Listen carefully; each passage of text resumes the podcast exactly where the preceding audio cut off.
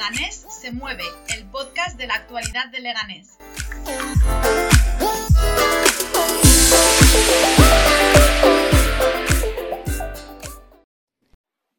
Hola, ¿qué tal? ¿Cómo estáis? Bienvenidos y bienvenidas al podcast Leganés se mueve, un podcast sobre la actualidad política de Leganés en el que contaremos todo lo que pasa en nuestro pueblo. Para ello, trataremos de dar voz a las protagonistas y hablar de lo que interesa a quienes vivimos en Leganés. Si te gusta, puedes seguirnos en Spotify y en iVoox.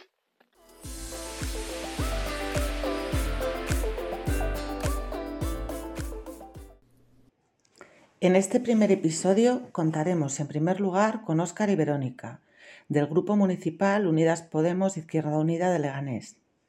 Óscar y Verónica nos harán un resumen de los dos años de legislatura municipal en Leganés y nos hablarán sobre el intento de moción de censura tras la ruptura del pacto PSOE más Madrid y lo que ha supuesto el nuevo gobierno PSOE Ciudadanos.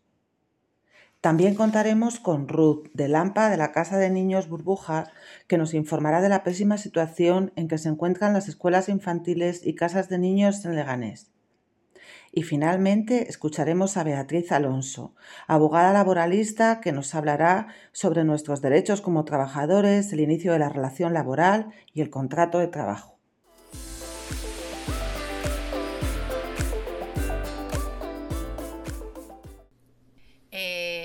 ¿Qué tal para todos los que nos estéis escuchando, todos y todas? Eh, mi nombre es Verónica y eh, bueno, eh, soy la auxiliar del Grupo Municipal de Unidas Podemos Izquierda Unida en el Ayuntamiento de Leganés. Hola, yo soy Óscar García y soy concejal de Izquierda Unida en el Grupo Municipal Unidas Podemos Izquierda Unida de Leganés.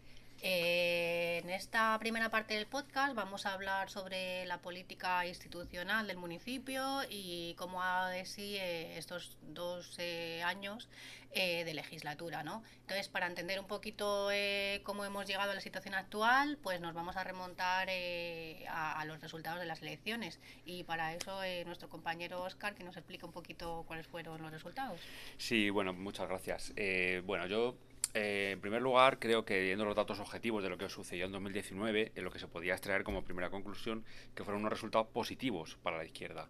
Los partidos de izquierdas, o al menos los partidos eh, como el PSOE, eh, que eh, bueno, es difícil catalogarlos como izquierda por las decisiones que toman y por las políticas que llevan a cabo, pero sí los partidos a la izquierda del PSOE junto con el PSOE formamos una mayoría en este pleno, sumábamos 15 concejales y concejalas de, de, los 27, con lo cual era evidente que había una, una oportunidad ahí de hacer políticas de izquierdas y de transformar las cosas en esta ciudad, ¿no? De acabar con los con los años de, gobierno del PP y con aquellos años de gobierno del PSOE en solitario en los que se hicieron políticas eh, que evidentemente no eran de izquierda, ¿no? Esto fue lo primero que, salió de esas conclusiones, ¿no? Entonces, bueno, nada más tener esos resultados, nosotras teníamos tres concejalas y, nos pusimos a, trabajar en ello, ¿no? Eh, nos pusimos a trabajar en ver cómo podíamos influir en el ayuntamiento y cómo podíamos llevar a cabo nuestro programa electoral y nuestras políticas, ¿no? Y para para eso eh, eh, el PSOE nos convocó a unas negociaciones que nos va a contar un poco Vero cómo fueron esas negociaciones, ¿no? Pues bueno, para entender estas negociaciones que fueron cuanto menos curiosas, eh, empezar diciendo que, que, fueron bastante duras y que tuvimos una no, fueron unas negociaciones de una sola reunión no tuvimos varias reuniones para poder intentar eh, llegar eh, a un acuerdo por lo menos de mínimos eh, que obviamente pues no, no fue posible no tuvimos cuatro cuatro negociaciones. Em, bueno sobre todo quiero destacar que las negociaciones no, no dieron fruto porque sus políticas sobre todo de privatización de los servicios públicos no eran totalmente incompatibles con nuestro programa. O sea, era, era una línea roja por la que nosotros no podíamos pasar. Y, esa fue una de las mayores razones por las que no, no, no pudieron dar fruto, ¿no? Eh, bueno, eh, tuvimos, como ya he dicho, cuatro reuniones con el PSOE y al finalizar la última reunión les enviamos nuestro borrador final y, como ya hemos dicho, incluía el compromiso de no privatizar ningún servicio municipal y, bueno, pues eh, municipalizar los que fueran finalizando el, contrato durante la legislatura.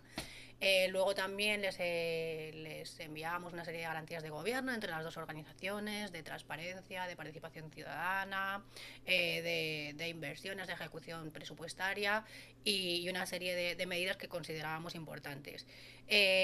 nosotras nunca recibimos respuesta a esta última propuesta. Y bueno, todavía estamos esperando, de hecho, a que nos, nos contesten a, al borrador que les enviamos, a la final, bueno, ya no era un borrador, era una propuesta final. Y, y como obviamente está claro que no, que no eh, estaban de acuerdo con, eh, con las propuestas que les hacíamos, pues ni siquiera fueron capaces de decirnos que, que no.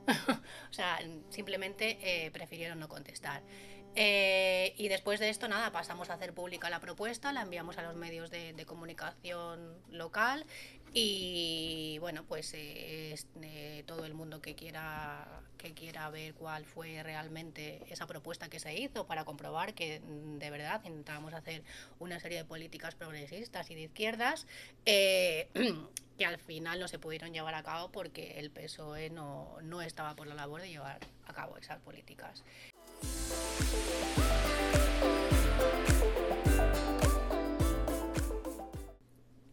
Sí, bueno, yo creo que eh, a partir de ahí ya se vio claramente, ¿no? Que el, lo que nosotros habíamos definido como cosas muy importantes y fundamentales, que eran la cuestión de no, no privatizar y tratar de municipalizar los servicios que, que, fueran terminando contrato durante esa legislatura, era algo que, que, el PSOE no quería. ¿no?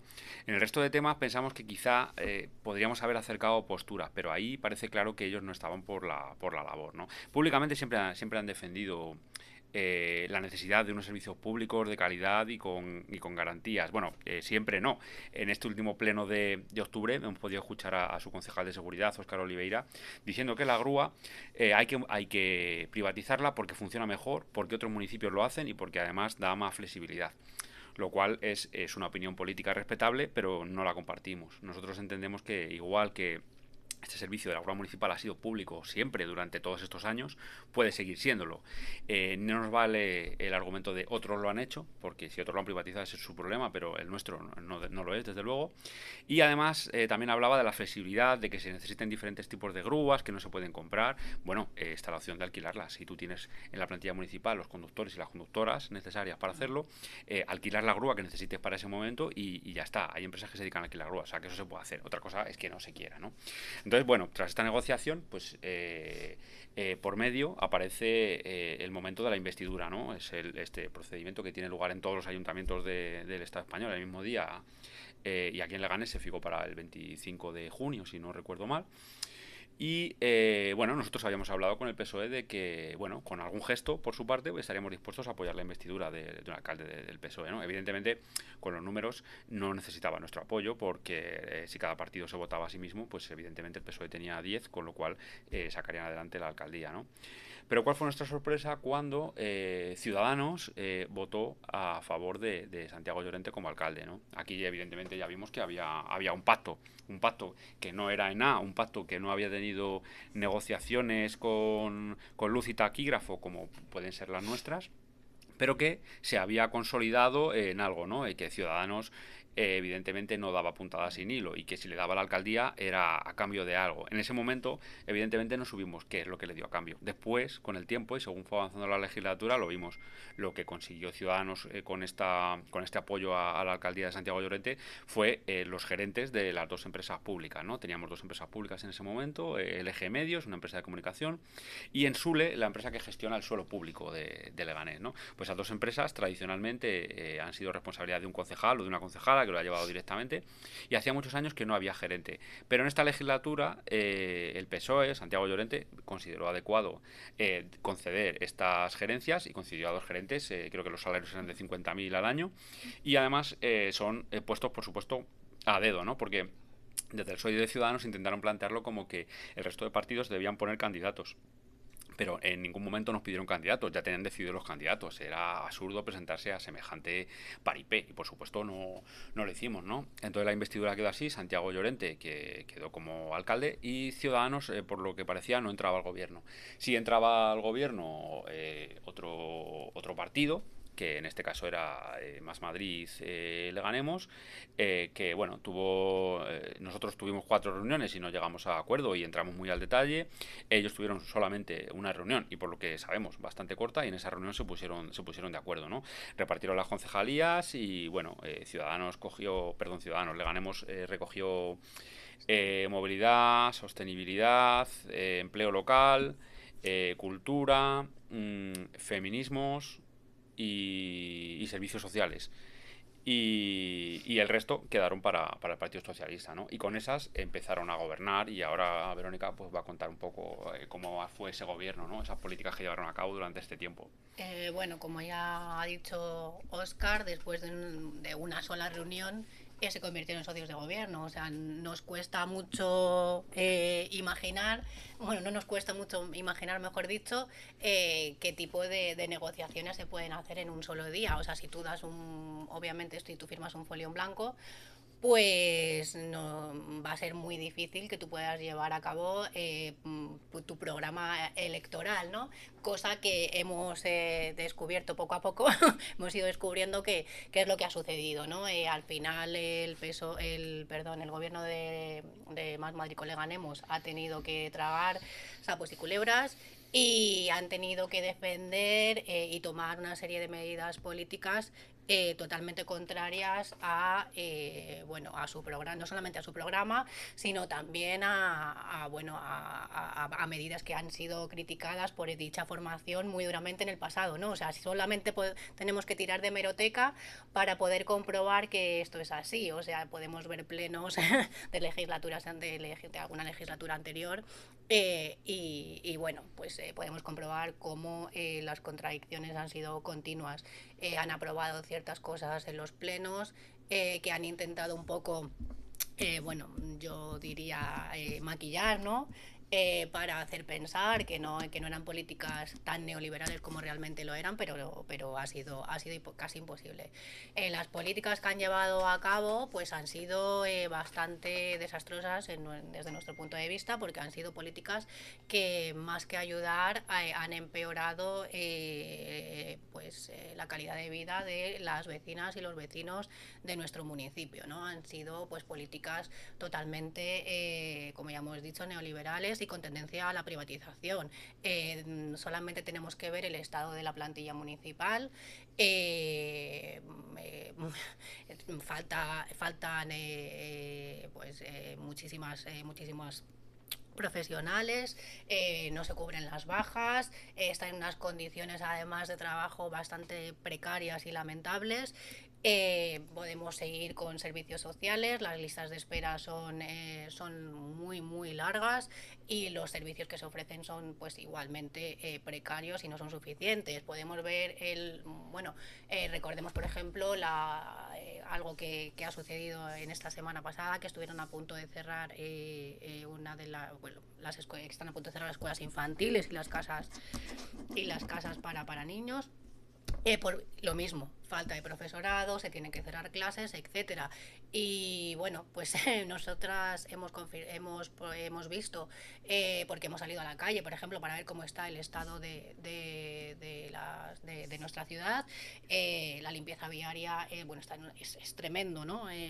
los cubos de basura rotos, la neumática que no funciona, mm, infinidad de... E infinidad de de situaciones en las que los vecinos y las vecinas eh, pues eh, están ya un poco eh, cómo decirlo porque todo ese servicio está, está subcontratado ¿no? a diferentes sí, ahí, ahí quería llegar también. Todos estos servicios al final lo que sucede es que por ejemplo la limpieza la, la limpieza viaria la recogida de basuras nos encontramos con que hay una serie de empresas que, que tienen dichos dichos contratos y los, si tú te lees los pliegos, los pliegos, pues si se cumpliesen, eh, tendríamos una ciudad muy, muy limpia y con unas instalaciones eh, en, unas, en, unas, instalaciones con unas condiciones muy buenas. ¿no? Lo que sucede es que eh, las empresas incumplen los pliegos y para nuestra sorpresa no hay ningún tipo de sanción. Y no es que solamente no haya ningún tipo de sanción, es que además vuelven a contratar a esa misma empresa que han cumplido el pliego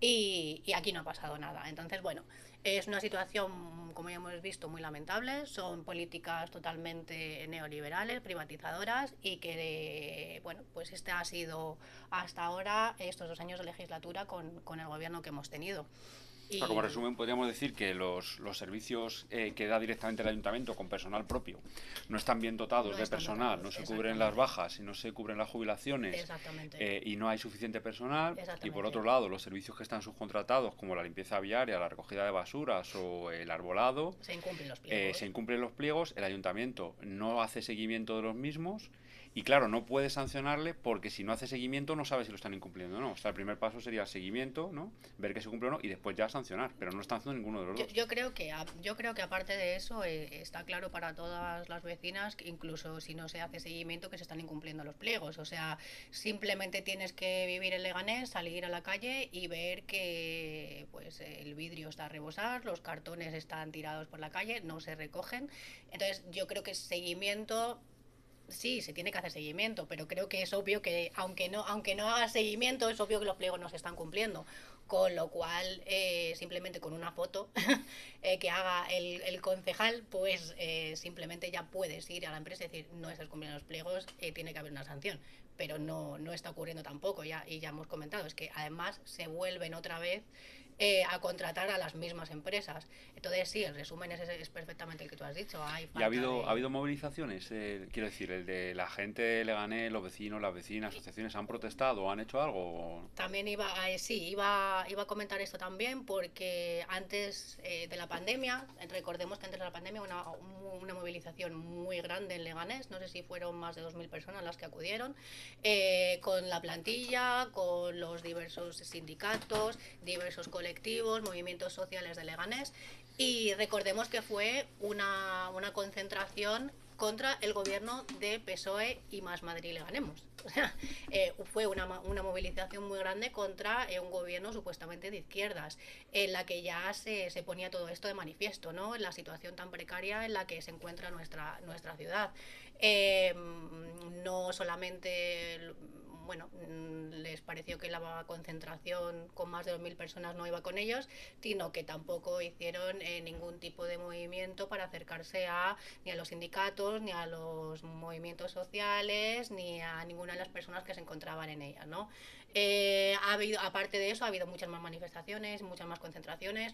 Eh, tenían la escuela de música, por ejemplo, que todos sabemos que están en una situación también precaria porque hay falta de profesorado y no se pueden dar ni siquiera las, las clases que supuestamente se tienen que dar. Eh, eh, de hecho, justo, justo, justo antes del confinamiento estaban encerrados eh, tanto los profesores como los alumnos como los padres para en forma de protesta, ¿no? casualidades de la vida que justo en ese momento llegó el confinamiento y tuvieron que desalojar el, el edificio. las clases, pues igual, las las escuelas infantiles eh, también se han movilizado. Los policías están también movilizándose cada dos por tres.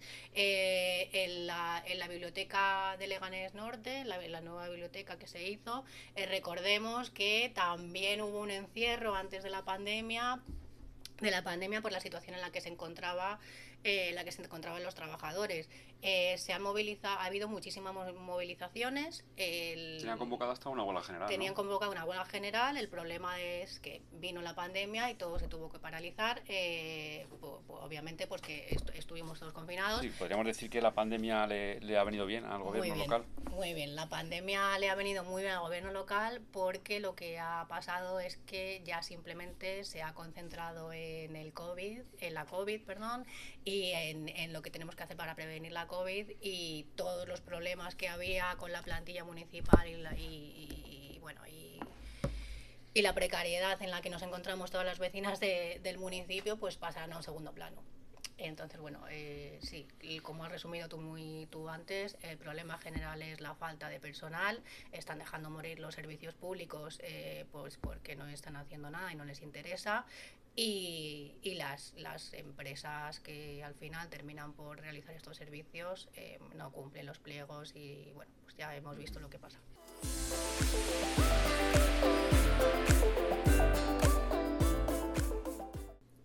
Bueno, y con todo esto, durante toda esta legislatura, eh, en junio eh, salta una noticia de que ha habido un conflicto interno dentro de Le Ganemos Más Madrid y ese conflicto provoca que el gobierno, que hasta entonces había estado gobernando, se rompa. No, no queda muy claro si es Más Madrid Le Ganemos si se sale o es el PSOE quien eh, rompe ese acuerdo, pero ese acuerdo se rompe y, dejan de estar en el gobierno. ¿no? Eh, el, el, PSOE lo que hace es reunirse y, volver a repartir las responsabilidades que tenía Más Madrid Le Ganemos y, delegarlas en, personas de su, de su propio partido. ¿no? Y eh, en ese momento es en el que aparece la, la famosa y archiconocida eh, moción de censura, ¿no? El, ese intento de no ULEG como mm, principal partido de la oposición. Eh, comienza a reunirse con los diversos partidos para tantear la opción de llevar a cabo una moción de censura en la que solamente se constituiría un gobierno formado por ellos, por ULEG, y que gobernarían, eh, según decían ellos, como una gestoría, ¿no? sin entrar en temas eh, comprometidos, simplemente hacer que funcionara el ayuntamiento. ¿no? Bueno, esto es muy difícil, es fácil decirlo, pero es muy difícil hacerlo, ¿no? porque eh, ¿dónde está el límite entre lo que es solo gestión y lo que son decisiones políticas? Es muy difícil, ¿no? Bueno, bajo el concepto de política que tienen ellos sí puede ser que sea viable, pero bajo el nuestro, desde luego no, ¿no? porque cada decisión que tomes va a tener personas beneficiadas y personas que van a tener agravios o que, o que van a pagar un poco las consecuencias, ¿no? Entonces es un poco difícil. Pero bueno, en cualquier caso nosotros creemos que es difícil que alguien lo haga tan mal como lo estaban haciendo PSOE y Le Ganemos y que hay que abrir esa, esa puerta de, ver una negociación y de ver, ¿no? Entonces nosotros como nuestro grupo municipal, Unidad Podemos, nos reunimos, nos reunimos con, con ULEG y vemos un poco a ver por dónde van las cosas, qué se puede hacer, qué se puede hacer. Mientras tanto ellos continúan haciéndolo también con, con otros partidos. Y, bueno, pues se va tanteando esa, esa posibilidad de ver hasta dónde, hasta dónde se puede llegar. Y bueno, pues las negociaciones continuaron, eh, continuaron con nosotros y continuaron con el resto de, partidos. ¿no? Se, se, dejó fuera de estas negociaciones a Vox. Bajo nuestro punto de vista era algo importante dejarle fuera. Bajo el punto de vista de otros parece que más bien era que no eran necesarios para sumar esos números, pero para nosotros era importante que no estuviera la ultraderecha en ningún tipo de negociación de ningún tipo de gobierno. Y bueno, fuimos concretando poco a poco con, con ULEG cómo sería ese programa de gobierno, cuáles serían las prioridades, en qué se trabajaría. En paralelo ellos seguían reuniéndose con el resto de, partidos. La verdad es que ULEG tenía, tenía mucha prisa, nosotras no teníamos tanta porque nuestra propia forma de funcionar democrática, con asambleas abiertas eh, de afiliados y afiliadas en las que se, se decide cuál es la línea política de la organización y por dónde sí se va y por dónde no, pues teníamos nuestros tiempos. Esto, bueno, no dejó de entenderlo. En cualquier caso, su compromiso y su flexibilidad para intentar que entráramos a, este acuerdo, pues es de, es de, agradecer. Pero bueno, en un momento dado, eh, Ciudadanos se, se, bajó del carro y eh, se destacó se destapó con un, con un acuerdo de gobierno con el PSOE, ¿no? Un acuerdo de gobierno en el que Ciudadanos pasaba a controlar eh, las concejalías de Economía, Desarrollo Local, Empleo, eh, servicios sociales y movilidad, además de la Junta de Distrito de San Nicasio y Zarza Quemada y con las que se establecía un nuevo gobierno. ¿no? La propia rueda de prensa, de, rueda de prensa conjunta de los dos partidos ya hablaban de que venían trabajando juntos. Es evidente, es evidente que eran el gobierno A con Leganemos y el gobierno B con Ciudadanos. Eh, Ciudadanos les aprobaba los presupuestos, les aprobaba las ordenanzas fiscales, les aprobaba eh, la modificación del, reglamento orgánico. Es decir, estaban ya trabajando juntos y, gobernando juntos, aunque no fuera de una forma, digamos, oficial. ¿no? Entonces, bueno, eh, este gobierno que ¿qué, supone bajo nuestro punto de vista para Leganés? Pues eh, supone eh, más, más liberalismo, eh, más libre mercado y más políticas de derechas, ¿no? Son políticas en las que evidentemente el PSOE no se siente nada incómodo. Son políticas que, que viene llevando a cabo el PSOE de Leganés y que no tiene ningún problema. Y ahora pensamos que con Ciudadanos se van a, se van a agravar. Es verdad que las grandes concejalías que manejan el dinero y las decisiones importantes no las tiene Ciudadanos, pero es verdad que hasta ahora solo estaban desde fuera apoyando, pero ahora son parte del gobierno, entonces tienen un poder de influencia mucho mayor y eso evidentemente nos, nos preocupa, ¿no? Nos preocupa porque mm, entendemos que lo que van a hacer es seguir esta línea, ¿no? Seguir esta línea de privatizar seguir esta línea de trasvase de dinero público a manos privadas, eh, no ejecutar el presupuesto, tener superávit y utilizar el superávit pues para eh, el ladrillo, para las multinacionales eh, que, con las que ya trabajamos y de las que Leganés es prácticamente rehén porque tienen tanto control sobre los servicios que, es imposible hacer nada sin contar con ellas y es muy difícil deshacerse de esos, de esos contratos, ¿no? Entonces nos parece que, que van por ahí un poco las cosas. Pues nada, yo te totalmente de acuerdo con lo que ha dicho Oscar.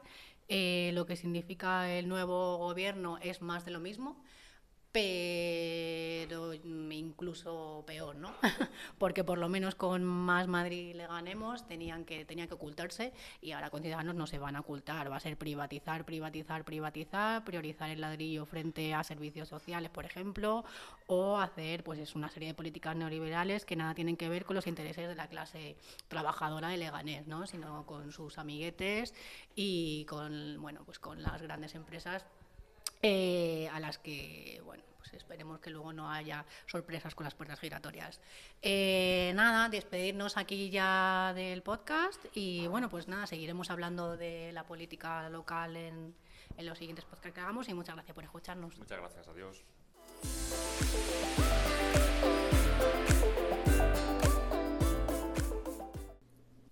A continuación, Ruth de la Casa de Niños Burbujas va a hablarnos de la penosa situación en la que se encuentran en Leganés las casas de niños y escuelas infantiles. Hola, ¿qué tal? ¿Cómo están? Hoy tenemos con nosotros a, Ruth, que pertenece a Lampa de la Casa de Niños y Niñas Burbuja y que además es madre de una alumna. Buenos días, Ruth, ¿qué tal estás? Buenos días, Oscar, ¿cómo estás? Pues mira, muy bien. Queríamos hablar un poco sobre el, sobre el caso de la escuela, de la Casa de Niños Burbujas, de, cómo se encuentra, ¿no? Lo primero que nos gustaría saber es cuál es la situación actual a día de hoy eh, en esta Casa de Niños y Niñas. Bueno, em, actualmente tenemos dos aulas abiertas. En cada aula hay una educadora. Eh, una de las educadoras, la que está en aula de dos, tres años, se va, eh, su último día es el jueves, simplemente es una figura de transición entre el contrato que terminó el día 30 de octubre y, la persona que se tiene que reincorporar de una excedencia este próximo viernes. Así que estamos un poco a verlas venir, como, como se dice, ¿no? Eh, a, ver qué pasa, porque el viernes tiene que haber una persona nueva y no estamos seguros de que eso vaya a pasar. Claro, además de a todo ello se suma, ¿no? Eso que quienes tenemos niños pequeños y niñas pequeñas sabemos lo que pasa cuando cambia la persona de referencia, eh, esos problemas que suponen en el, en el desarrollo y en las cosas en las que iban avanzando, ¿no? Eso también afecta mucho, ¿no? Porque ya no es solo que haya profesora, sino que deberíamos intentar que fuera la misma, ¿no? No que esté cambiando. Claro, claro, totalmente. Eh, imagínate, en el caso de Brujas es tremendo, si es que es completamente ridículo, porque los niños que, que entraron este año, tanto al aula de 1-2 como al aula de 2-3, eh, hicieron una adaptación durante dos semanas a una profesora que se fue. Claro, a eso, a eso me refería, ¿no? Que eso es tremendo. Que, que es tremendo, porque eh, están en pleno periodo de adaptación, estuvieron con una profesora, ahora tienen una persona de transición y supuestamente el viernes viene otra persona. Son tres profesoras en 15 días. Ya. o sea, le cuesta a todos los niños, pero a los que están en, en momento de, de empezar el cole y de todo, aún más. Claro, se hace muy, muy duro, ¿no?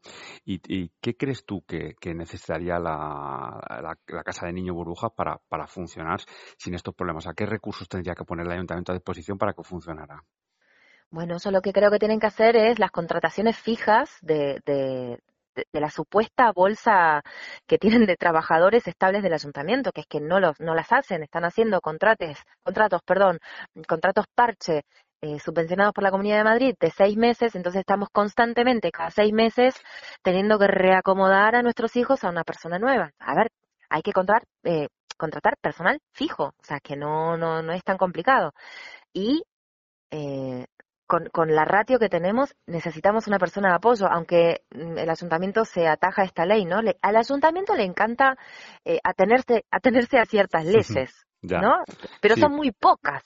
Claro, pero no a todas, no a todas, ¿no? A unas y a otras, ¿no? Eso es lo que es un poco contradictorio, ¿no? Claro. Pero bueno, yo creo que vamos, es evidente, ¿no? Lo que hace falta es que el, personal que necesita la escuela para funcionar eh, sea fijo y que, y que tenga eh, el centro la cobertura que necesita de profesionales para poder atender a los niños y niñas sin, sin estar así cada, cada dos semanas o cada mes, ¿no? Claro, claro, totalmente. Mm. Eh, mira, por ejemplo, en burbujas no hay conserje. Esa es una, una figura que se quitó hace años y no se volvió a poner. Entonces nosotros tenemos que entrar a la casita, dejar a los niños en la puerta del aula. Em, cada dos semanas la cerradura está rota. Entonces, mm, o sea, que es que es un peligro. Claro, Porque la cerradura de la calle está rota cada dos semanas. Claro, y además el conserje o la, persona que está en conserjería es parte de ese protocolo anti-COVID porque desinfecta las manos de las personas que entran, ¿no? Si no lo tenéis, eso, ese paso no se hace, claro, lo tiene que hacer la profesora en el aula. Claro, lo hacemos nosotros cuando entramos, les cambiamos los zapatos a los chicos, los desinfectamos, nos desinfectamos las manos, eh, pero bueno, obviamente un conserje organiza la entrada y la salida. Claro, claro, y descarga a, las profesoras, las descarga de esa parte de trabajo y también a los padres y madres, ¿no? Es importante que, esté. Claro, y está velando porque la seguridad del centro sea la adecuada. Es que estamos hablando de la seguridad del centro. Claro, claro. ¿Y, y tú crees que este equipo de, gobierno, de bueno, antes PSOE con Leganemos y, ahora PSOE con Ciudadanos, apuestan por, por la educación pública o, crees que no? No, no, evidentemente no, no, no. No les importa. De hecho, cuando no nos atienden, cuando no nos contestan los escritos, cuando no dan la cara, cuando la concejala tiene la cara en los plenos de negar las problemáticas de las escuelas infantiles, casas de niños, em, o sea, que es que, que es que ni siquiera les importa. Ni siquiera les importa. Claro, porque una de las cosas es esa, ¿no? Que al, final ellos eh, están yendo a... Nosotros les vemos que, van a protestar cuando hay alguna reivindicación que tiene que ver con la Comunidad de Madrid, con educación, van allí, pero luego en esta parte, que es su parte la que directamente gestiona este equipo de gobierno, que son las escuelas infantiles y las casas de niños y niñas eh, de titularidad municipal, eh, ahí eso parece que no es tan importante, que no se puede, que tal, o sea, vamos a pedir a otra administración, pero lo que tenemos que hacer no lo hacemos, ¿no? Eso nos crea ahí una otra contradicción más. Y un, no sé, como una desazón de por qué, por qué no lo hacen si esto, ellos apuestan por lo público, porque estas escuelas públicas y estas casas de niños no están funcionando bien. Sí, sí, es tremendo. Es, em, no sé muy bien. Es, es, al final es como una postura hacia afuera, eh, mm. simplemente. Eh, pero mm, para adentro lo que hay en Leganés no sucede en ninguno de los otros municipios del sur de Madrid. No, sucede, no, o sea, el, el abandono de las instituciones públicas que hay en Leganés no, no hay en otros ayuntamientos, no hay. Mm. Sí, sí, sí. Sí, sí, nos lo, nos lo comentan de otros, pues eso, gente de otros municipios que también está con el tema de la educación pública y tal, pues te lo comentan que no, que no tienen esos problemas. La verdad es que es bastante, bastante grave. Sí. Bueno, pues, pues nada, eh, muchas gracias Ruth por, por eh, colaborar en nuestro podcast de Leganés se mueve. Eh, queremos desearte mucha suerte y mucha fuerza para seguir, para seguir peleando y creo que es importante que, la comunidad educativa, padres, madres, alumnos, todo el mundo se implique y que, entre todas pues consigan ¿no? que, tengamos esa educación pública de calidad que, queremos ¿no? y que entendemos que deben tener nuestros hijos y nuestras hijas. Muchas gracias, Ruth, de verdad. A ti, Oscar, muchas gracias por este espacio. Muy bien, un saludo. un abrazo. Hasta luego.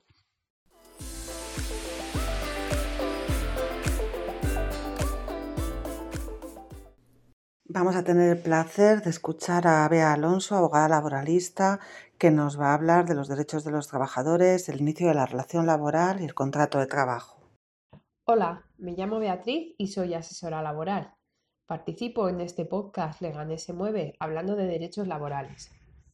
Hoy quería hablar de la forma en que normalmente comenzamos a trabajar en una empresa, que es a través de un contrato de trabajo. Aunque el artículo 8 del Estatuto de los Trabajadores establece que los contratos pueden ser escritos o de palabra, estos últimos prácticamente no existen y por supuesto recomendamos que siempre sean por escrito. En caso de no ser así y aunque no haya contrato por escrito, siempre debe de haber alta en la seguridad social. De lo contrario, estaríamos ante un trabajo en negro y podríamos denunciarlo a inspección de trabajo. De no haber documentos por escrito y salvo que se demuestre lo contrario, una relación laboral en la que no haya contrato se presupone indefinida a tiempo completo. Sabemos que el momento de firmar un contrato es un momento delicado porque normalmente necesitamos ese trabajo y no tenemos fuerza para, negociar. Pero aún así, te recomiendo que leas con mucha atención las cláusulas para detectar posibles engaños o fraudes. Como todo lo que firmes para la empresa, ésta deberá entregarte una copia del contrato en el momento de firmarlo. Además, la empresa tiene 10 días para registrarlo en la correspondiente oficina de empleo. Es importante también que sepas que desde el primer día que comiences a prestar servicio, la empresa tiene que tramitar el alta en la seguridad social. Si por algún motivo no tienes copia de tu contrato y la empresa no te lo da, puedes solicitar una copia del mismo en la oficina de empleo en el que se haya registrado. El contrato de trabajo debe recoger las condiciones en las que vas a prestar servicio. Algunas de las más importantes son la duración del contrato, la jornada de trabajo, la remuneración o el convenio colectivo de aplicación. También va a aparecer la categoría y grupo profesional que se te, asigna o la forma en que disfrutes de las vacaciones, entre otras cosas. Es muy importante informarte de qué convenio se te va a aplicar, ya que es ahí donde se regulan la mayoría de tus condiciones. En un contrato tipo, el convenio de aplicación suele recogerse en la cláusula séptima. Es habitual, además, que muchas cláusulas como el contrato, como la jornada, la remuneración o vacaciones, remitan al convenio de aplicación. Hay algunas actividades que no tienen convenio colectivo firmado, en cuyo caso se aplicarán las condiciones que recoge el Estatuto de los Trabajadores, como es la remuneración según salario mínimo interprofesional o la jornada de 40 horas semanales de promedio en cómputo anual. Otro día analizaremos los tipos de contratos que existen actualmente, especialmente los de tiempo determinado. Desgraciadamente en nuestro país una gran parte de los contratos temporales que se firman lo son en fraude de ley, aunque la mayoría de ellos nunca se denuncia. En cualquier caso debemos de saber que si hemos firmado un contrato temporal en fraude, podemos denunciarlo en cualquier momento con posterioridad, incluso en el momento de finalizar la relación laboral dependiendo de las circunstancias en las que terminemos. Es especialmente importante que sepamos antes de comenzar a trabajar la jornada con la que somos contratados, pudiendo ser esta completa o parcial. Si el contrato es a tiempo completo, la jornada será la que establezca el convenio colectivo, o en su defecto 40 horas semanales en promedio anual. Si la jornada es parcial, firmaremos un contrato a tiempo parcial en el que se debe recoger el número de horas que vamos a realizar en cómputo diario, semanal, mensual o anual en relación a lo que sería una jornada completa. Si tenemos dudas sobre la jornada en la que actualmente estamos trabajando, lo podemos comprobar en la vida laboral en la columna CTP. El contrato de trabajo puede también tener cláusulas anexas. Es, importante que las leas muy bien antes de firmar. Debes saber que las cláusulas que sean contrarias al Estatuto de los Trabajadores o al convenio son siempre nulas. Podemos denunciarlo o exigir que no se aplique decir que las condiciones que hemos firmado pueden modificarse a lo largo de nuestra relación laboral. Aunque lo deseable es que cualquier modificación se, modifique por, se comunique por escrito, es muy habitual que las condiciones se cambien en la práctica sin que quede constancia en el papel. Tenemos que saber que si llevamos tiempo trabajando en condiciones diferentes a las que hemos firmado en el contrato, después no vamos a poder reclamar eh, volver a las que teníamos firmado. Os pongo un ejemplo. Si en nuestro contrato tenemos firmado que vamos a trabajar de lunes a viernes, pero llevo un año y medio trabajando con normalidad los fines de semana, esto se va a considerar una modificación de facto y no vamos a poder solicitar volver a trabajar de lunes a viernes alegando que así consta en el contrato. Hay dos vías legales para modificar las condiciones del contrato. Una es de común acuerdo por las partes. Lo ideal es que de esto quede constancia por escrito. Como ya hemos dicho, si la modificación se produce de facto y no la denunciamos en el plazo correspondiente, que normalmente son 20 días hábiles, se entiende tácitamente aceptada. También la empresa puede proponer una modificación sustancial de las condiciones de trabajo. Es una vía regulada en el artículo 41 del Estatuto de los Trabajadores. La empresa lo debe comunicar por escrito y en el caso de que no estemos de acuerdo, es importante saber que tenemos que reclamarlo judicialmente en un plazo de 20 días hábiles.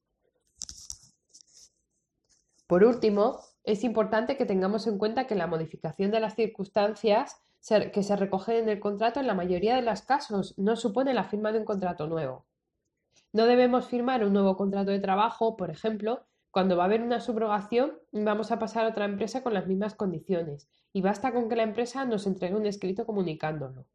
También es importante que no firmemos un nuevo contrato si solicitamos una reducción de jornada por guarda, guarda legal de un menor o por cuidado familiar, ya que en este caso esta circunstancia no motiva pasar a un contrato de tiempo parcial si antes no lo teníamos así. Y por último, os recordamos que la forma que tenemos para hacer valer nuestros derechos como trabajadoras y trabajadores es organizarnos. Así que te animo a que formes parte de un sindicato y que consultes ahí todas las dudas que tengas.